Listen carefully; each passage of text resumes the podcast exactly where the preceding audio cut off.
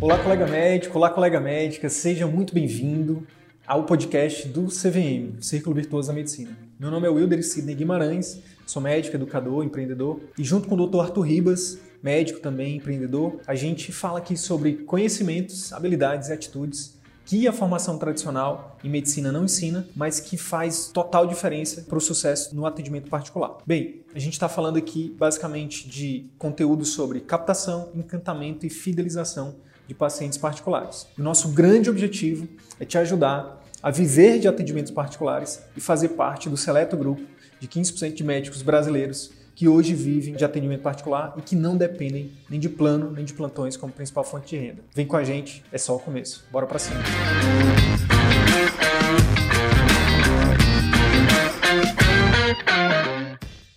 Meu nome é Wilder Sidney. Eu sou Arthur Ribas. E aqui nesse canal, nesse perfil do, do, do Instagram, no Telegram, no YouTube, no Facebook, no podcast, a gente fala sobre os conhecimentos, as habilidades e as atitudes que infelizmente a escola médica não ensina, mas que são fundamentais para você ter sucesso no atendimento particular. E na live de hoje a gente vai falar sobre captação, encantamento e fidelização para médicos de especialidades clínicas, não é isso, Arthur? Exatamente. O que, que acontece?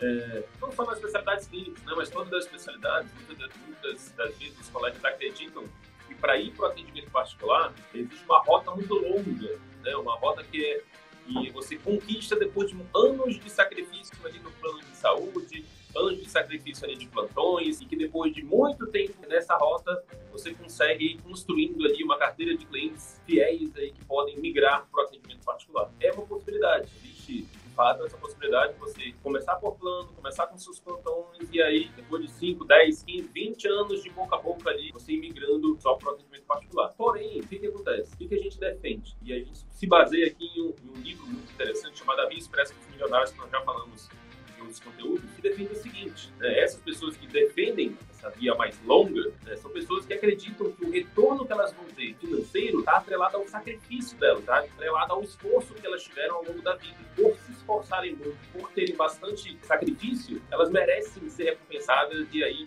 naturalmente, o atendimento particular vai, vai surgir. Só que o que acontece? O que esse livro fala?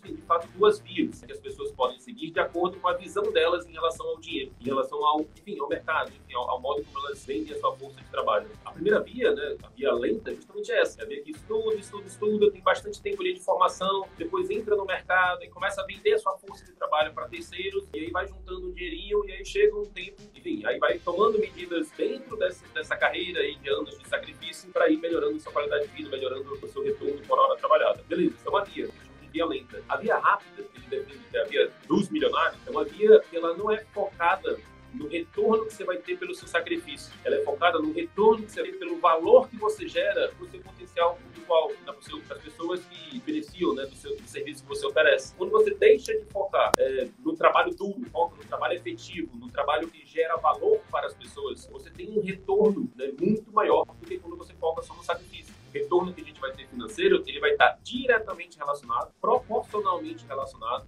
à quantidade de valor que a gente gera para as pessoas e para o maior e para a quantidade de pessoas. Então, de acordo com a qualidade do serviço que eu presto e com a quantidade de pessoas que eu consigo ser com isso, eu vou ter um retorno financeiro compatível com isso. Então, a gente defende que somente no atendimento particular, né, que a gente consegue construir um serviço com alto valor agregado, seja, que, que resolvam ali, que possa abordar né, as dores, as maiores dificuldades do paciente em seguir seus tratamentos ou conseguir, de fato, alcançar seus resultados. Principalmente no particular, que você consegue estruturar estratégias de captação de clientes ao ponto de atrair clientes que valorizem a experiência. Tá? Então, você pode ter um volume alto de pacientes, né, inclusive algo próximo do que você tinha com plano, se você executa algumas estratégias de captação de clientes, mas antes disso, se você bola um serviço que encante o seu paciente, um serviço VIP, um serviço Prime, um serviço que envelopa ali a sua parte técnica. Então, a parte técnica, se você for comparar, dificilmente ela é um fator de diferenciação na cabeça, na cabeça do seu potencial público-alvo, tá? O, o, paciente, geralmente, ele parte do princípio que você sabe. Logicamente, isso até, ninguém está falando que não é importante, tá? É, é, é só que, é, quando o cliente ele vai decidir se ele vai no médico A ou no médico B, não são os títulos que vão fazer ele fazer a decisão para o médico A para o médico B. E sim o modo como aquele médico construiu a sua marca, o modo como ele se comunica, seja nas suas redes, seja nas estratégias que existem, né, de posicionamento, de construção de marca, de, enfim, de publicidade, propaganda. Então, depende muito de você foque em gerar valor, construir, em analisar toda a jornada do seu paciente com você e você pense como que você pode gerar valor em cada uma dessas etapas, seja antes dele lhe conhecer, seja durante, seja no, a partir do momento onde ele decide né, marcar uma consulta com você, então vai envolver ali seus funcionários, vai envolver ali os processos que você vai criar na sua clínica, seja na sua consulta, seja na sua conduta. Então, a gente quer trazer aqui essa nova possibilidade, essa nova visão, na verdade. Você olhar o seu atendimento, o seu serviço médico como um grande potencial para você gerar valor para o seu paciente, para você resolver as dores eh, e as dúvidas, as dificuldades né, mais profundas ali do paciente, coisa que geralmente não é possível é, no atendimento por plano. Cara, e aí a gente cita o exemplo de um, de um dos nossos alunos, o Pedro Amaral, o doutor Pedro Amaral, que é pediatra, neonatologista. Apesar de ser um médico início de carreira, ele está tá fazendo a transição aí do plano para o particular, dos plantões para o particular. E o Pedro, ele, ele é um dos nossos alunos que tem tido um resultado bem expressivo. E por que que a gente, por que que a gente acredita nisso? Porque, primeiro porque ele é um cara que aplica. Ele não fica se perguntando, será que eu faço isso? Será que eu não faço? Não, ele, a gente fala para ele fazer, ele vai lá e faz. Mas o grande lance é que o Pedro, ele já vem gerando conteúdo nas redes sociais dele de forma orgânica, conteúdo sem impulsionamento, há um tempo. Quando ele entrou no nosso curso, agora em fevereiro, se eu não me engano, ele já tinha ali um, em torno de 20 mil seguidores no Instagram. Mas ele não tinha seguidores nem no Facebook,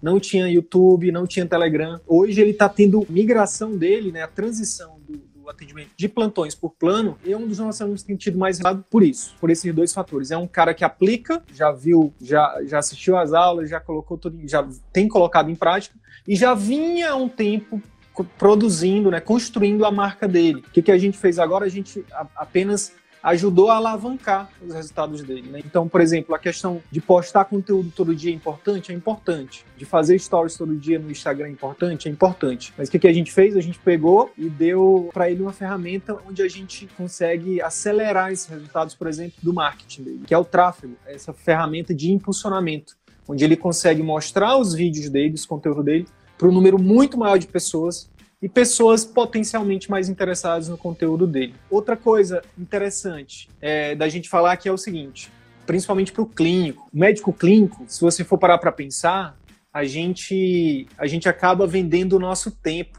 A gente troca o nosso tempo por dinheiro. Por quê? Olha só, quando você só, só vende a sua consulta, você está trocando o tempo da sua consulta por dinheiro. E isso, para quem está só no plano, é péssimo, é horrível. Por quê? Para para pensar comigo. Se você tem uma consulta ali que você recebe do plano depois de quatro meses que você realiza ela, 50 reais, e você demora ali meia hora, vamos supor que você faça um esforço para fazer um atendimento mais, digamos ali, mais efetivo, e aí demora uma hora para atender esse paciente. E daqui a um, daqui a menos de um mês, esse paciente volta. Em menos de 20 dias, você vai ter que atender ele de novo sem cobrar, que o plano não paga. Aí você vai ter, e se for realmente algo que, que seja da, da, do mesmo problema, você vai ter que atender mesmo. Mas enfim, você acaba que vai gastar ali uma hora e você vai receber 50 reais desse, desse atendimento. Se você não tiver nenhuma outra, outra unidade de negócio, você vai ter que trabalhar muito vendendo tempo para poder escalar, para poder aumentar o seu faturamento a sua receita, o seu rendimento. A gente até fez um cálculo aqui, não é, Arthur? Para poder dar um pouco de clareza sobre isso para os colegas. É, o que, que, acontece? A gente defende muito essa questão do retorno por hora trabalhada, né? que você passe a avaliar os seus serviços médicos, né? avaliar se vale a pena ou não determinado tipo de vínculo, de acordo com o retorno que esse vínculo te dá por hora trabalhada. Tá? Então, seja serviço público, seja plantão, seja plano de saúde, né? seja no particular, você avalie o retorno por hora de cada procedimento, de cada atividade, de cada vínculo que você realiza, de cada um dos, dos planos de saúde que você realiza. E além disso, você desconte ali todos os possíveis descontos. Né? Então, vamos, vamos pegando aqui o exemplo do plano de saúde.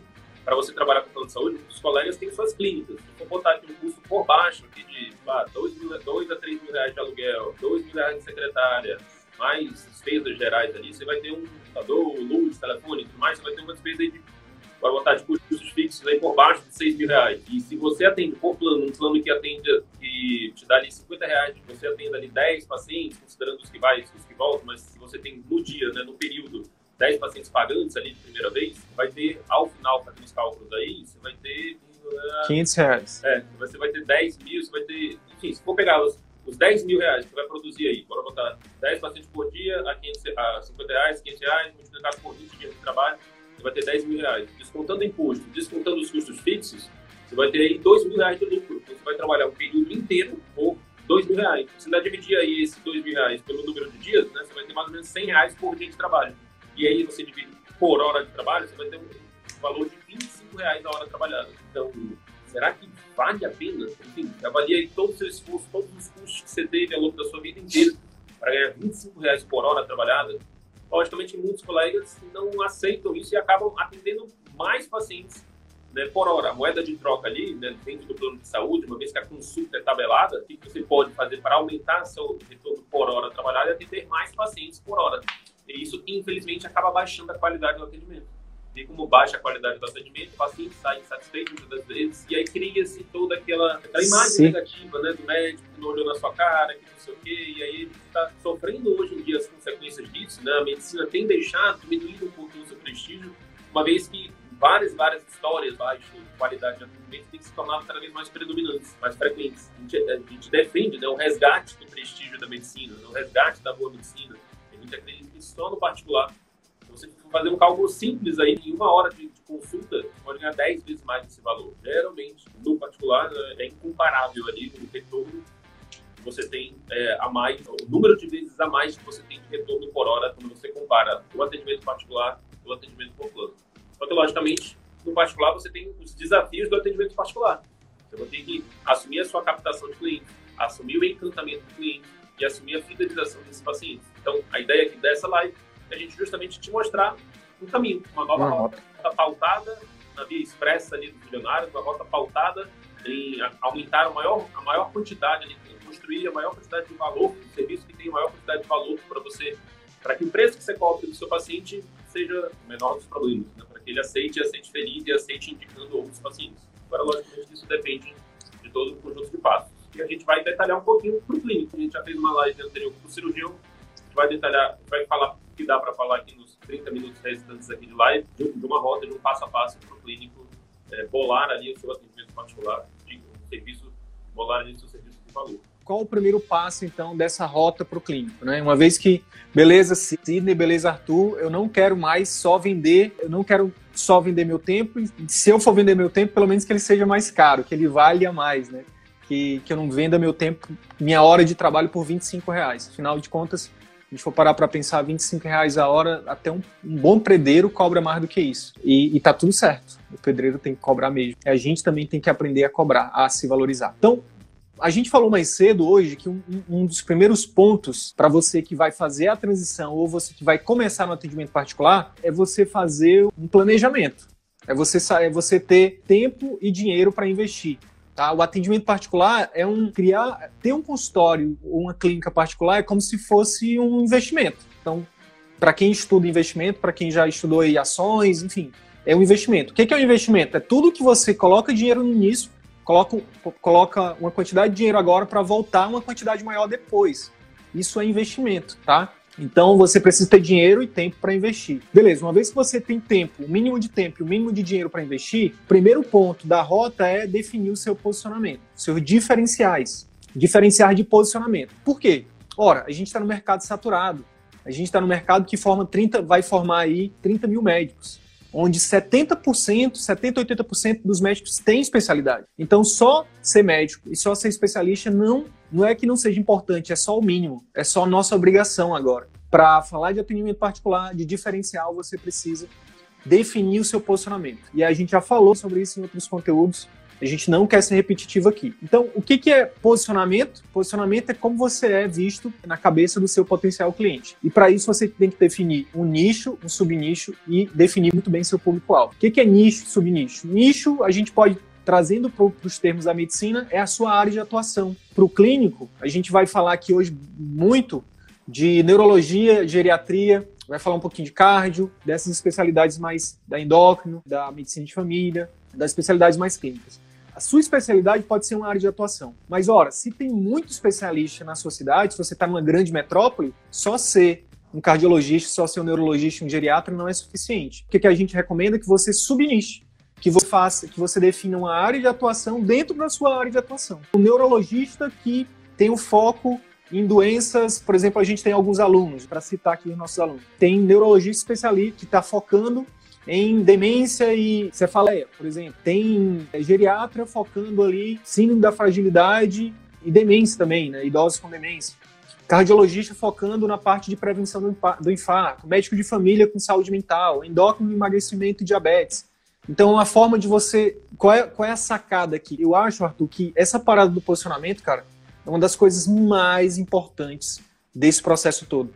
Que olha só, tal, eu vou até desacelerar aqui minha fala. O que muitos colegas não entendem é o seguinte, cara, por que, que eu vou definir um ou do, dois posicionamentos, área de atuação, dentro da minha especialidade, se tem um monte de paciente de outras patologias? E a grande sacada é o seguinte: o seu professor, os grandes players da, da sua área e da sua especialidade, eles não sabem disso que você está tendo acesso agora.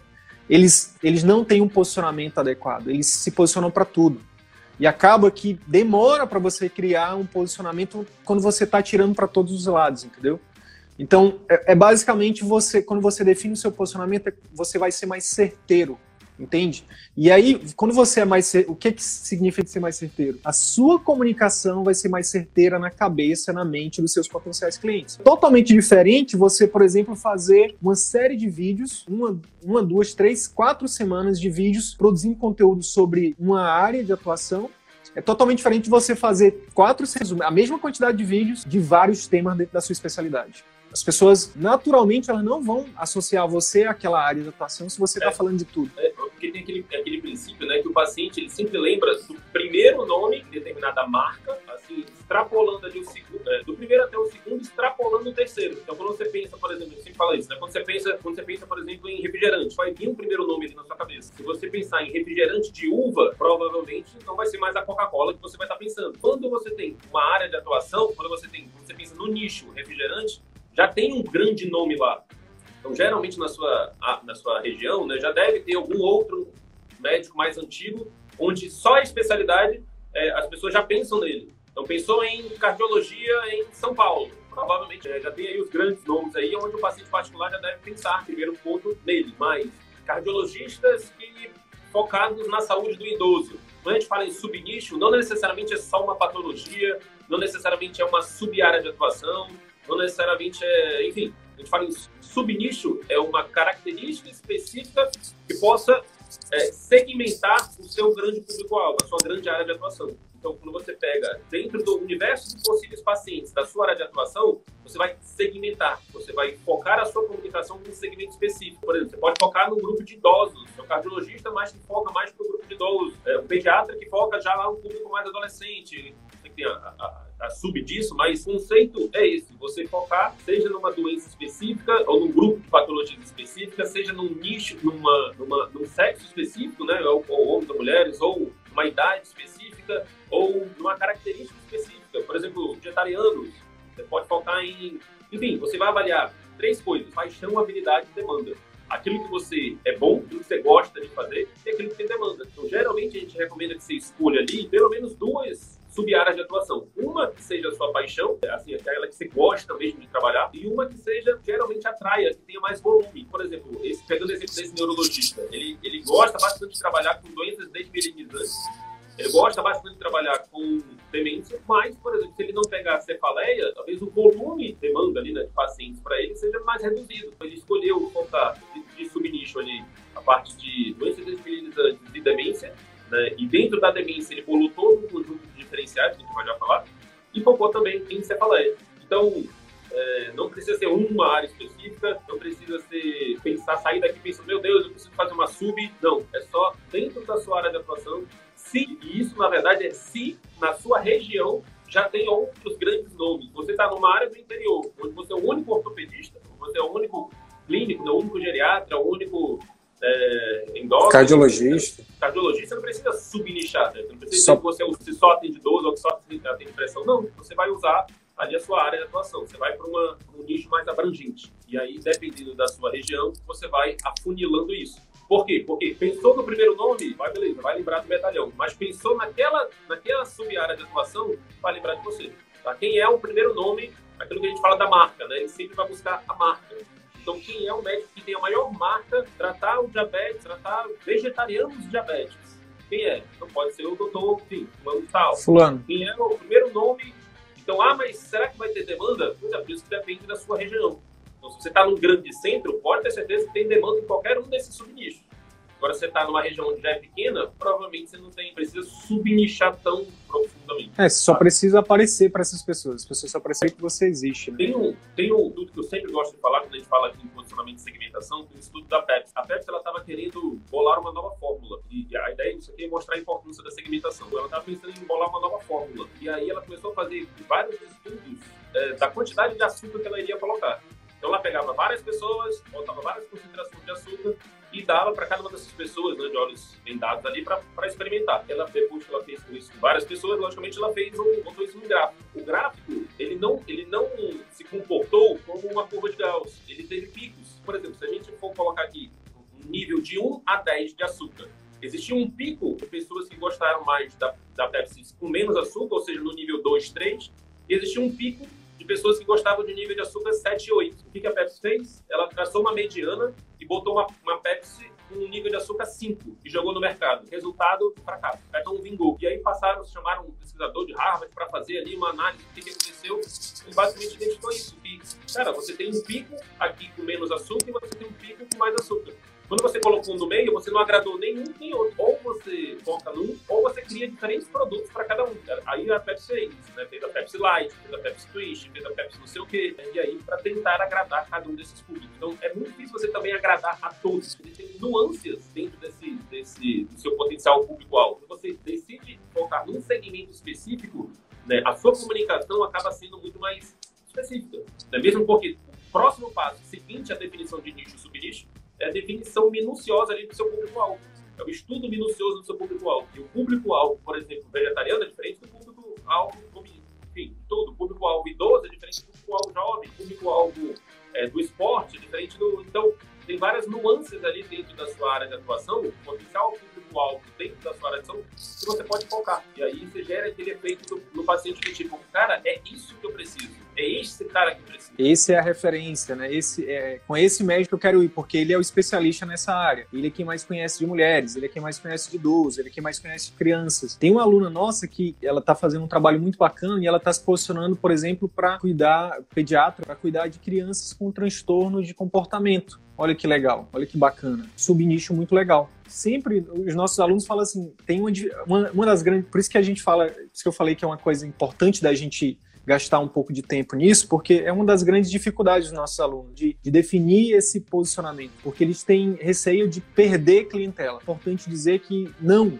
uma vez que você é um cardiologista, por exemplo, se você se posicionar para insuficiência cardíaca, um cara que cuida, um médico que é especialista em insuficiência cardíaca, os pacientes com hipertensão tenderão também a te procurar. O grande lance é você realmente se tornar o primeiro a ser lembrado. Essa, é. isso, isso você acelera em muitos anos quando você faz essas ações de posicionamento. Isso, você define a sua área, beleza. Começa a falar de insuficiência cardíaca, começa a falar, começa a atender os pacientes de insuficiência cardíaca, e aí os pacientes de insuficiência cardíaca vão falar, doutor, mas só tem também outras coisas, não tem? Eu tenho um fulano de tal, um parente fulano de tal que ele tem hipertensão, você consegue tratar? Você pode tratar? Aí você vai e começa a captar esses pacientes meio que na... Boca a boca. Boca a boca. E... Show de bola. Ou, ou, pacientes que têm outras doenças, eles começam a te procurar também, começam a, a ver né, o modo como você tem ali, cuidado com os diferenciais dentro daquela área, ele, ele, ele pensa, né? às vezes ele vai te perguntar, olha, você faz acompanhamento também de pacientes com hipertensão, enfim, e aí você vai decidir para quem está começando a carreira no atendimento particular, essa sacada vale muito dinheiro. A gente tem uma aluna nossa aqui de Manaus que está se posicionando em relação à obesidade, né? Obesidade e diabetes, né? endócrino. Né? É uma questão de meses, é uma questão de meses para ela se tornar a primeira a ser lembrada aqui em Manaus dentro desses subnichos. Por quê? Porque quase ninguém tem é, construído marca né, tá construindo marca nesse, nessas áreas de atuações. É algo muito valioso. Então a gente falou um pouquinho sobre posicionamento. Próximo passo, o que, que é, Arthur? O público-alvo é fazer uh, esse estudo minucioso do público-alvo para você pensar nos seus diferenciais. Então, de acordo com essa identificação das dificuldades do seu paciente em seguir seu tratamento, né, dos, das dúvidas mais frequentes dele, Você vai pensar em bolar um serviço na sua clínica, no seu pós-consulta, que resolva ou que atenda, que minimize essa possibilidade dele interromper seu tratamento. Por exemplo, pegando o, o, caso aqui desse colega neurologista, está fazendo um programa de acompanhamento para tá atraindo, né, focando o seu, o seu, sua construção de marca no público com demência ele tem feito um trabalho não só com o paciente com demência, mas com o cuidador. Ele oferece ali toda uma abordagem, a, a, dentro da geriatria também isso é muito comum, ele, é, oferecer uma abordagem não só para o paciente, mas uma abordagem conjunta ali, cuidador-paciente. Foi identificado que um dos grandes fatores que interrompe mais com que o paciente perca, é, é, o paciente deixe de seguir as recomendações e deixe no médico, é que você não tem ali um, um trabalho conjunto, né? Cuidador, paciente, médico. Às vezes o cuidador nem vem, às vezes o cuidador nem sabe da o paciente é, é, é levado né, para um outro familiar e aí acaba que quem fica direto com o paciente não, não vai na consulta e aí acaba que as, as orientações ali se perdem e acaba que o paciente deixa de ir ao médico. Uma vez identificada essa dificuldade, essa dor, esse colega bolou um sistema de acompanhamento onde ele também se preocupa com, com o cuidador, ele também tem ações, atividades, parâmetros que ele acompanha ali com o cuidador para que o paciente dele consiga ir até o final, consiga ter uma, uma, um resultado melhor no tratamento dele. Dentro da endocrinologia também, da parte da cardiologia, né, dentro dos cuidados ali com doenças crônicas, também quando você deu o diagnóstico, o paciente vai precisar passar por todo um processo de mudança de hábitos, é muita ingenuidade nossa, né, achar que uma simples, uma simples recomendação de que ele mude totalmente a alimentação dele, passe a fazer atividade física, passe a gerenciar o estresse dele, ele vai sair dessa consulta e vai começar a fazer tudo isso. Se você pensa em todas as dificuldades que ele vai enfrentar para ter sucesso em cada uma dessas ações né, de mudança de estilo de vida, e você bolar formas de cuidado disso, você aumenta a possibilidade desse paciente de fato seguir suas recomendações e ter resultado pegando o exemplo do cardiologista, né, esse nosso colega, esse nosso aluno, é, ele está focando ali em prevenção do infarto e o que ele bolou? Né? Ele geralmente vai trabalhar esses três pontos, alimentação, atividade física e gestão do estresse. E no foco, no diferencial ainda, a gestão do estresse. Então ele diz que da primeira consulta para o retorno, ele vai passar uma série de conteúdos para esse paciente com o objetivo de, de mudar a percepção dele relação ao estresse. Enfim, vai, vai, ele já fez o levantamento de, de alguns conteúdos terceiros, ele mesmo já fez alguns conteúdos alguns textos e ele vai passando para esse paciente nesse intervalo entre a consulta e o retorno. Ele também vai passando algumas técnicas, algumas dicas de mindfulness, enfim, algumas técnicas ali que ele identificou ali que tem grande relevância né, na, na gestão do estresse. Uma vez que o paciente provavelmente vai ter uma dificuldade né, nesse período, no retorno, programa de acompanhamento mais intensivo, que é o que a gente tem defendido aqui, que é um sistema de monitoramento mais intensivo de determinado parâmetro, pode ser peso, pode ser pressão, pode ser frequência cardíaca, pode ser frequência abdominal, glicemia, enfim, acompanhado de um conjunto de serviços extras e de um processo de educação do seu paciente para minimizar essas possíveis dificuldades dele de seguir seu tratamento. E aí ele vai e cobra um valor a mais por isso. E aí é que está o ouro para o clínico. Né? E aí é que está o ouro para o clínico. Por quê? Porque ele começa a receber não só pelo tempo dele, mas pelo sistema que ele bolar de acompanhamento do paciente. Ele pode, por exemplo, juntar outros profissionais. Né? No caso dele, vai ter um psicólogo, vai ter um fisioterapeuta, vai ter outros serviços, como educador físico, na verdade, vai ter um outro serviço, outros serviços que ele vai agregar para o paciente dele para aumentar a possibilidade dele seguir os três caminhos ali na mudança do estilo de vida,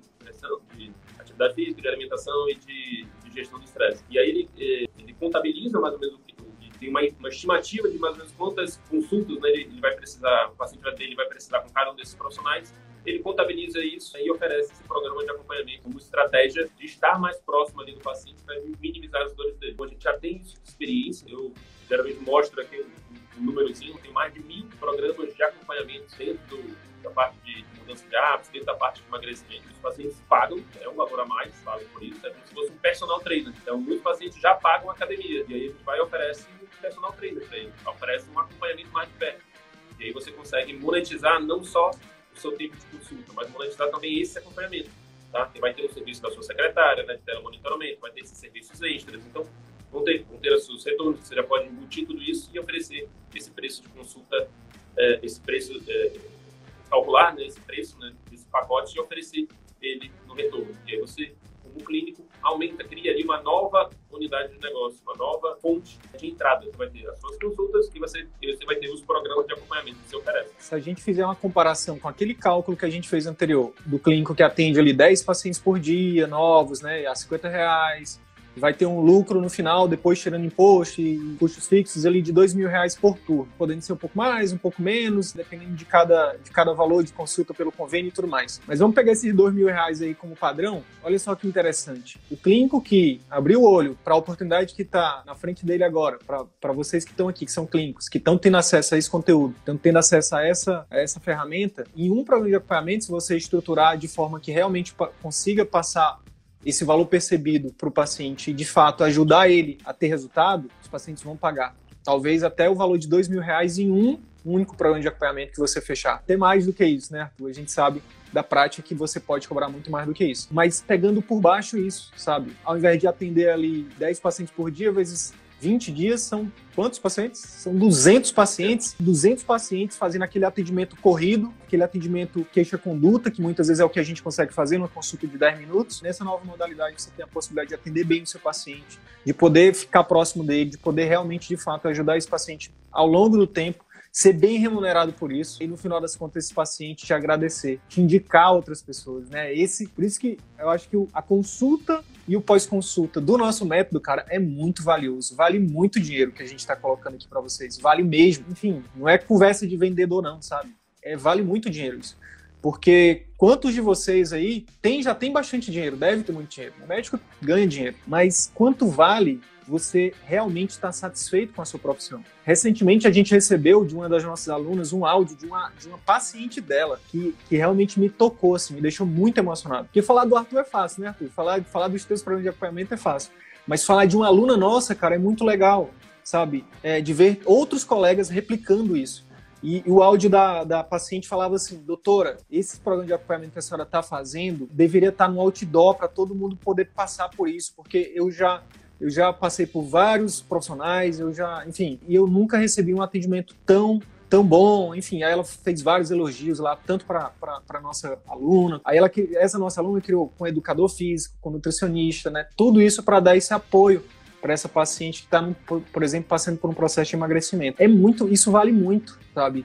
Inclusive, é, é um valor intangível. Para você que é clínico, isso é algo realmente que, que é difícil de você encontrar em outro local que não seja no CVM. Difícil mesmo. Detalhe, com pessoas que têm legitimidade. O Arthur, inclusive, tá, tá, na, tá no campo de batalha todo dia, não é, Arthur? Próximo diferencial competitivo, estruturar uma consulta então, que converte. A gente ensina né, os pormenores para você criar um programa de acompanhamento, mas além de te ensinar os pormenores do programa de acompanhamento, a gente te ensina como vender o teu programa de acompanhamento. Existe um, um passo a passo que você pode apresentar né, determinado procedimento, serviço que você oferece a mais na sua consulta, que tende a aumentar a probabilidade desse, desse paciente fechar né, um tratamento com você. A gente recomenda né, que você tenha, a gente também tenha um conjunto de passos para sua consulta, né, para que você crie um vínculo maior de confiança do paciente com você na sua consulta, para que no final, quando você apresente esse programa de acompanhamento, ele tenha uma possibilidade maior de fechar. Então, no passo a passo, a gente vai conseguir esmiuçar aqui, mas passa por um processo onde você vai escutar seu paciente, né? você vai deixar esse paciente falar um pouco mais,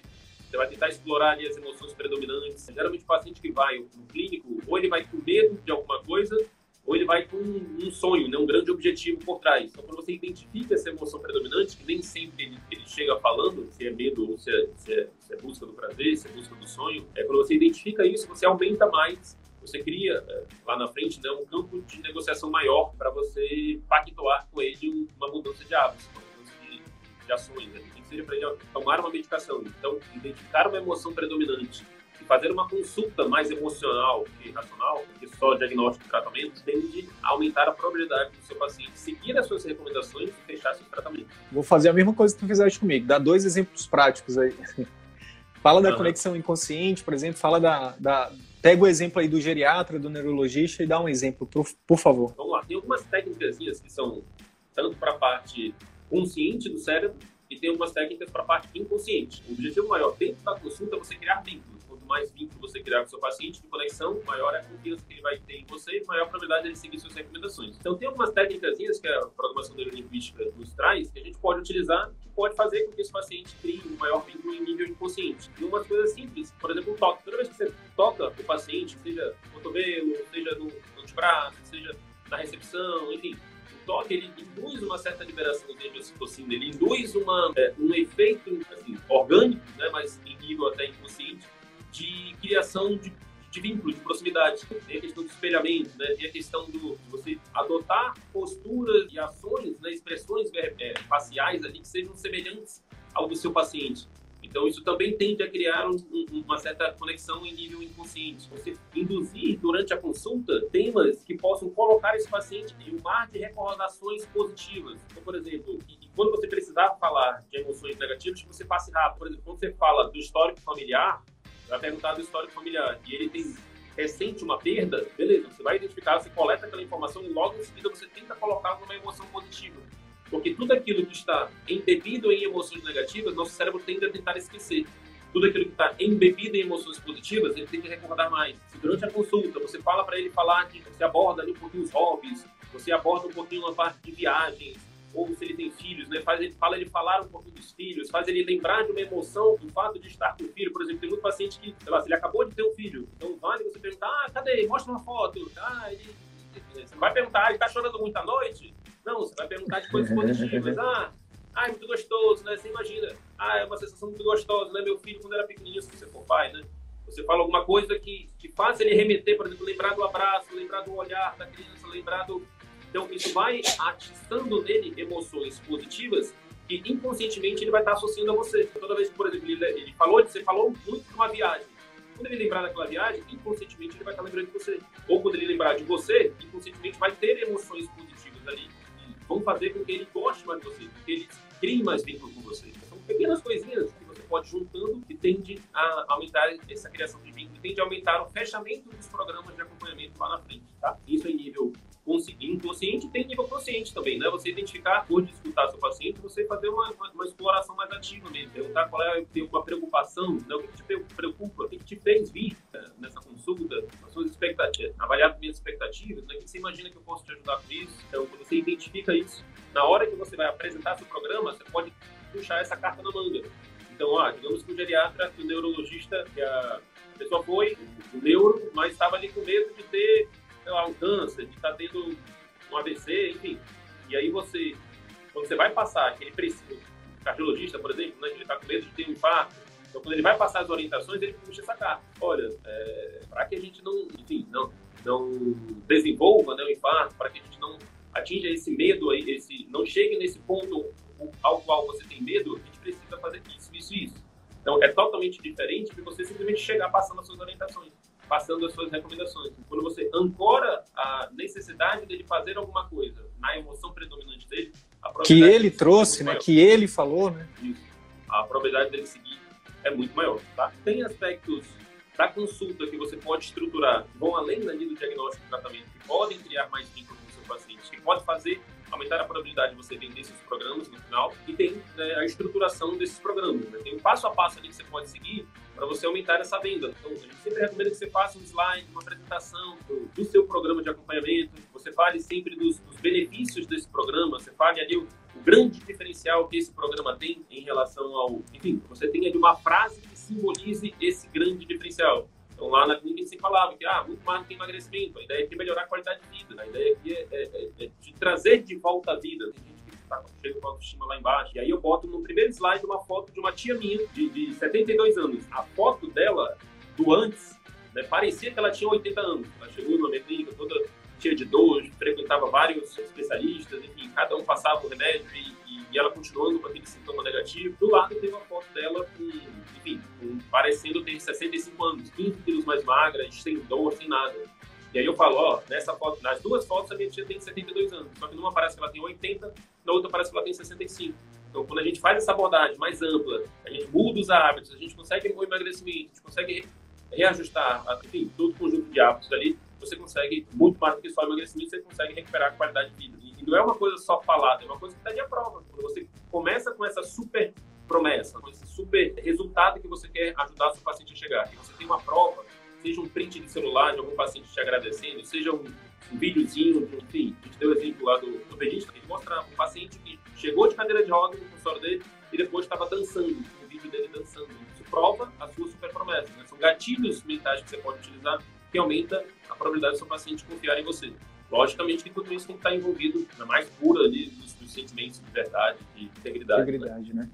Então, Show de bola. Quando você faz uma apresentação, você bota ali uma, uma frase chamativa, né? E você prova isso. Depois você começa a falar dos benefícios do seu tratamento, benefícios que ele vai ter por seguir aquela mudança e não só a parte técnica daquilo, você tende a no final aumentar a probabilidade dele converter. Tá? Tem algumas nuances, alguns detalhes que a gente não vai conseguir falar, não, não vai. Então não vai dar tempo. Né? Eu, queria, eu queria só que tu falasse o seguinte: tem algum livro que tu indique mais sobre isso? E eu queria que tu respondesse como que tu, quanto que tu pagou para aprender essas técnicas de venda aí, por exemplo, do toque. Olha lá, eu fiz uma consultoria. Na verdade, ele, é aquela coisa, né? A gente, muitas vezes, a gente chega um tempo da vida que a gente já não se preocupa tanto com a formação da pessoa, e sim com, a, com o resultado. resultado que ele pode proporcionar. Né? Foi uma consultoria que eu paguei de vendas, não lembro a formação da pessoa, mas eu paguei 16 mil reais na época. Eu fiquei três dias com essa pessoa, ela fez quase uma consultoria individual dessa questão da, da de vendas barra programação neurolinguística. Né? Então, ele foi me passando o resumo do que eu aprendi, pagando esses 16 mil reais, que eu passei aqui hoje do toque, a questão de, de falar emoções positivas, a questão do espelhamento, a questão do, enfim, algumas outras nuances ali, mas esses três pontos são os mais importantes. Então, programação neurolinguística tem vários níveis, eu queria especificar um, porque basicamente os contextos, os conceitos que a gente traz aqui foi de uma consultoria mais específica. Tá. Show. E eu acho que eu acho que uma das coisas que a gente tem falado muito, né, Arthur, que, que a gente pede para que vocês não acreditem em nada do que a gente fala aqui. Só aplica, só testa. Testa e aí eu tenho certeza que todo mundo que tem testado, que tem botado em prática, como o Fernando, que é um, é um grande é um grande médico aí, grande cirurgião, tem muito nos honra, né, estar tá aqui acompanhando a gente, o nosso aluno também, de forma espontânea, vem aqui falar para a gente. Eu acho que a gente acabou se aprofund... acabou se, se alongando um pouco hoje. A gente falou dos, do diferencial do posicionamento, eu acho que foi legal, falando um pouco da consulta, falando do programa de acompanhamento, e eu acho que a gente poderia terminar com a questão do marketing, que é você, a gente já falou em conteúdos anteriores, definir, uma vez que você fez o estudo do público-alvo, você vai definir a partir desse estudo do público-alvo você vai definir do, os conteúdos que você vai fazer no seu marketing. Vou falar uma coisa contra-intuitiva agora. Eu vou, fazer uma, vou falar uma coisa que pode é, não ser tão, enfim, que vai dar uma bagunçada aí. No geriatra, no neurologista, por exemplo, quem é o público-alvo dele? É o idoso, certo? A gente defende aqui que a ferramenta do marketing digital, hoje em dia, é, deve ser prioridade, né? principalmente no momento de pós-pandemia, onde está todo mundo realmente na internet. Quem não estava foi obrigado a estar. O marketing digital é prioridade. Só que, em alguns casos, por exemplo, na geriatria, na neurologia, no cardiologista, no endoc, que está focando, por exemplo, em idoso, o médico de família ou, que está focando ou, em idoso. Ou interiores, né? Áreas do interior, áreas de pequenas cidades. Pessoas que moram em pequenas cidades, por exemplo, você tem que estar tá nas mídias tradicionais também. Então precisa, você precisa buscar parcerias com rádio, jornais, mídia impressa, tá? É importante, escolas, palestras, sabe? Por quê? porque é onde o seu público-alvo tem a maior chance de estar. Por isso que o fundamento principal é estuda, faz um estudo minucioso do teu público-alvo. Isso é muito importante. Beleza? Vai dar tempo da gente dar a dica prática hoje, Arthur? Vai, eu tenho três minutinhos. Ainda não apareceu o tempo então, assim, então, é, dando uma dica prática dessa questão do marketing, que a gente defende, né? Que você faça, faça ali um estudo do público, que você faça um levantamento de, por, por exemplo, 10 temas sobre possíveis dores do seu paciente, 10 temas sobre possíveis dúvidas do seu paciente, 10 objeções que o seu paciente tem em relação ao seu tratamento. 10 oportunidades que ele não enxerga que você pode mostrar para ele. Exatamente. Então, ah, ele pode estar achando que para ele emagrecer ele tem que sair cortando tudo que é comida. E você pode estar mostrando uma oportunidade dele emagrecer com outro tipo de, de dieta, ou, ou um tipo de dieta que ele possa, por exemplo, comer o doce dele. Vale do estudo minucioso, tá? E aí, por exemplo, se você vai falar de, de doenças, a gente não recomenda que você fale, se aborde a doença em si. Né? Quanto mais você puder falar do sintoma, a probabilidade de você atrair o seu paciente, de você ser mais atrativo né, para o seu paciente, né? gerar mais interesse no seu paciente é muito maior. Uma coisa é você falar de, enfim... Demência, demência. Demência. Outra coisa é você falar do esquecimento. Uma coisa é você falar do, enfim, insuficiência cardíaca congestiva. Outra coisa é você falar do cansaço. Quanto mais você é, abordar um sintoma, melhor. A gente decidiu aqui é, compartilhar com vocês um script que vocês poderiam a gente vai compartilhar aqui um script que vocês poderiam utilizar nas mídias de vocês, tá? E aí você pode escolher determinado tipo de sintoma que é comum na sua especialidade, e aí você pode estar tá abordando a partir desse sintoma, respondendo essas perguntas, e aí você consegue, você consegue gerar valor para o seu paciente, né? gerar, produzir um conteúdo de valor que seja diferenciado. Então, por exemplo, a gente, se você pega uma, bora pegar aqui o cansaço, né? ou então o esquecimento, né? vamos pegar os dois. Você pode combinar ali com alguém, pode ser até sua secretária, ela também tiver habilidade de comunicação, você bota uma câmera ali e você faz uma, uma espécie de, de, vídeo de entrevista. Você lista essas perguntas aqui que a gente vai dar para vocês e aí ela pode te perguntando e você vai respondendo. À medida que você vai respondendo, é, cada resposta dessa pode virar um pequeno vídeo que você vai jogando aos poucos nas suas redes sociais. Então, em vez de você parar todo dia para fazer um vídeo, dois vídeos, três vídeos, cada videozinho de um minuto, dois minutos, né, principalmente para quem está no início, demora ali várias, às vezes até horas para você gravar. Uma forma, uma dica que a gente dá prática para quem quer, quem quer começar a produzir conteúdo, é que você grave vídeos maiores, tá? E, e na forma de entrevista. E aí você vai responder para aquela pessoa. Deixa a câmera ali de um lado, deixa uma câmera de outro, se você conseguir, não só seu celular mesmo já é o suficiente. A gente começou nossos conteúdos aqui, o Sidney foi lá para a clínica e a gente começou a gravar. Começou nesse modelo de entrevista, de aula conjunta, e, e foi. Começou a partir dali. Depois que a gente foi agregando o trabalho de, de equipe, que perguntas ela pode te fazer? Primeiro, quando a condição X passa a ser considerada uma doença? Lógico, faz uma apresentação ali do vídeo e tudo mais, e aí ela começa a ler, doutor, eu quero trazer aqui algumas perguntas né, muito frequentes sobre esquecimento, sobre cansaço, e a gente vai, queria trazer aqui essa, essa isso, focado no público leigo, né? Eu queria que você explicasse um pouco mais sobre o cansaço. Quando eu posso dizer que o cansaço é considerado uma doença? Na sua resposta, né, você vai dar uma explicação mas é sempre interessante que você traga histórias. Olha, cansaço foi assim, assim, assado. Enfim, eu recentemente eu atendi uma paciente que ela vive esse cansaço. Ah, tá tanto Achava que era normal. Aí eu fiz o. Quando eu fui examinar, ela estava com ciência cardíaca congestiva. Por isso que é importante. Nananã, nananã. Beleza, primeiro, quando a condição X passa a ser considerada uma doença, Segundo, que doenças podem causar a condição X? E aí você vai explicar isso e vai contando uma história em cima de cada uma das causas. Dá uma, uma história, por exemplo, que explique uma causa de cansaço na insuficiência cardíaca congestiva, então uma outra com hipotireoidismo, então uma outra, então você vai respondendo sempre com histórias, tá? É bem mais atrativo do que você falar, olha, se você começar a diminuir a sua produção de T4 é, de hormônios tireoidianos, você vai começar a desenvolver uma doença chamada tal, que aí você pode... Então, sempre a partir de histórias se torna mais chamativo. Tá? Como eu faço, por exemplo, para diagnosticar a causa da minha condição X? Aí você vai dar a explicação e contar, por exemplo, a história de algum paciente que você fez um diagnóstico difícil. Como você faz o acompanhamento de pacientes com essa condição. E aí é um momento fantástico para você falar dos seus diferenciais, tá? Talvez falar aí do seu programa de acompanhamento, talvez falar da forma de abordagem né, mais ampla que você faz para aquela doença. Como você faz, é, como é que é o tratamento, né? Eu tenho cura da doença, o que, que eu posso chamar de um tratamento de sucesso?